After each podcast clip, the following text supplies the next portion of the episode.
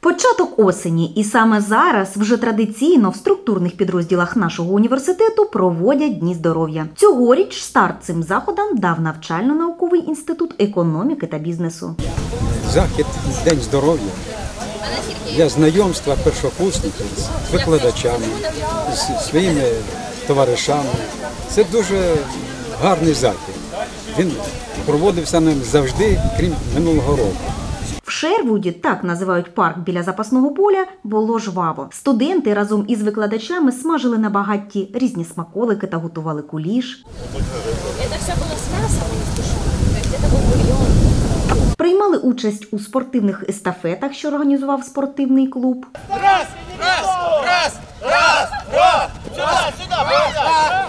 Презентували страви на розсуд журі щодо визначення найкращої. Хай лякає грозний вітер, починається гроза. Не дивлячись на заборони, підіймаємо паруса.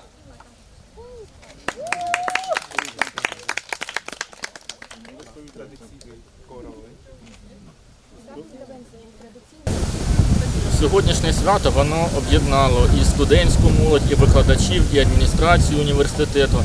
І ми дуже вдячні первинній профспілковій організації, яка підтримала сьогоднішній наш захід, е, надала підтримку та допомогу для подарунків е, учасникам сьогоднішнього заходу. Е, Дякуємо ректорату, які завітали до нас сьогодні на свято та привітали наших студентів.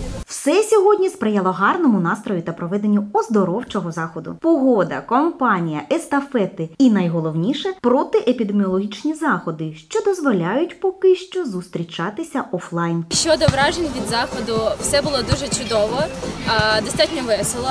Дуже тішить те, що у цьому році все відбулося, бо минулому трохи не вийшло, на жаль. Сьогодні у навчально-науковому інституті економіки та бізнесу відбувся День здоров'я. Усі студенти були дуже зацікавлені.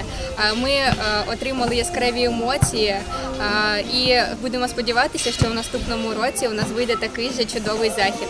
Вже стало традиційним завершувати День здоров'я танцями та виконанням запальних пісень. А тому навчально-науковий інститут економіки та бізнесу не порушував традицій та все ж вніс свою родзинку, презентувавши гімн свого структурного підрозділу. Ти усе збагнеш. Створимо разом з тобою світ фінансових меж. Має місце, де розкриє крила незабаром, ти зможеш все, і невзнання й мудрість нам несе. Ірина Бахмет, Наталя Савенко, прес-центр Луганського національного університету імені Тараса Шевченка.